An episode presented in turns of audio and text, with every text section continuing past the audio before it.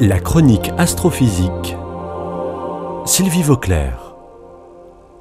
L'idée d'installer un ou plusieurs observatoires sur la Lune fait son chemin. Ça va certainement arriver un jour ou l'autre. L'intérêt, c'est que n'ayant pas d'atmosphère, la Lune permettrait des observations célestes de pointe extrêmement précises.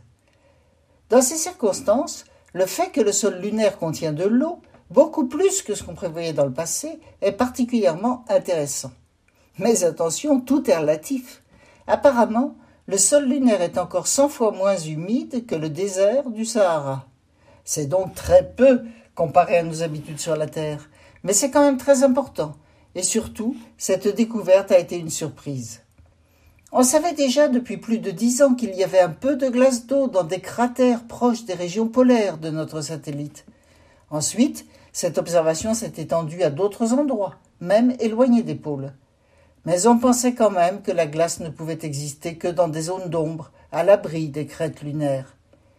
Et voilà qu'un télescope infrarouge tout à fait particulier, SOFIA, a permis il y a un an de découvrir de l'eau un peu partout sur la Lune.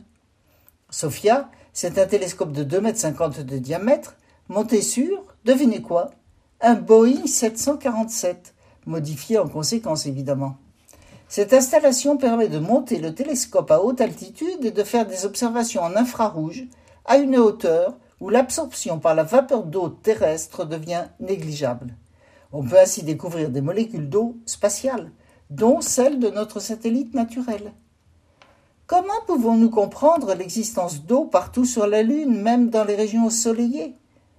Une explication intéressante a récemment été avancée par deux chercheurs du Jet Propulsion Laboratory en Californie.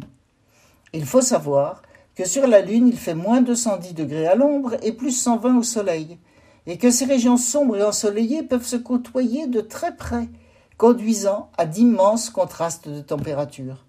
Tout ça parce qu'il n'y a pas d'air au-dessus, qui pourrait se chauffer, se refroidir, se mélanger et diminuer les contrastes. Il n'y a pas d'air, pas d'atmosphère comme la nôtre, mais il y a quand même une très fine couche gazeuse et poussiéreuse appelée exosphère. Et cette exosphère pourrait avoir une grande importance pour l'eau. Les chercheurs ont en effet calculé que l'eau glacée s'accumule dans les régions froides, puis devient petit à petit exposée au Soleil à mesure de la rotation lunaire. Ils ont trouvé qu'il pourrait se produire alors une sorte de cycle de l'eau sous forme de givre en connexion avec l'exosphère. Tout ça demande confirmation et calcul supplémentaires, mais ce qui est sûr, c'est que cette eau est réellement observée. Reste à savoir comment l'extraire et l'exploiter le jour où des terriens iront habiter sur la Lune, même provisoirement.